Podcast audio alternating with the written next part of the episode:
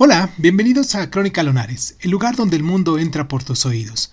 Yo soy Irving Sun y en nuestra sección del día de hoy de Cuéntame un libro vamos a hablar de El mundo es ancho y ajeno, de Ciro Alegría. Vamos a viajar hasta Perú, que por cierto quiero mandar un abrazo muy caluroso a esa gente de Perú que nos escucha allá en la zona de Loreto, en Tumbes, en, Piura, en Lambayeque, en Cajamarca, en La Libertad, en Huánuco, en Ancash, en Lima, claro, en la capital, en Junín, en Callao, en, Madre de Dios, en Cusco, en Apurimac, en Ayacucho, en Ica, en Arequipa, en Puno, en Moquegua y en Tacna. De norte a sur, si se dieron cuenta, lo estuve pasando. Solo me hace falta que nos escuchan allá en las Amazonas, en San Martín, en Acayali, en Pasco y en Guanacabélica. Si tú nos escuchas de algunas de estas últimas que dije, me gustaría mucho que nos dejaras en los comentarios que nos escuches desde allá para que nosotros fuéramos llenando los lugares donde nos escuchan en Perú. Obviamente a todos ellos les mando un, un gran abrazo muy muy afectuoso y pues sin más ni más, ¿qué tal si comenzamos?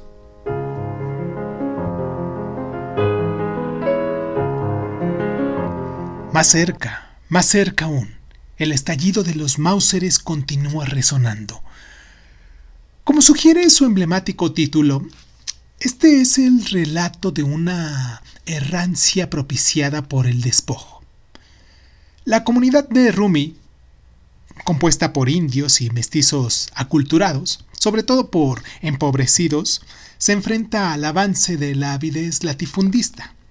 Desde el recuerdo de un anciano Ronsendo Maki, que así se llama, se presenta el origen de esta comunidad como prólogo de un relato principal, el del pleito interpuesto por el hacendado Álvaro Amenabar para arrebatarle sus tierras.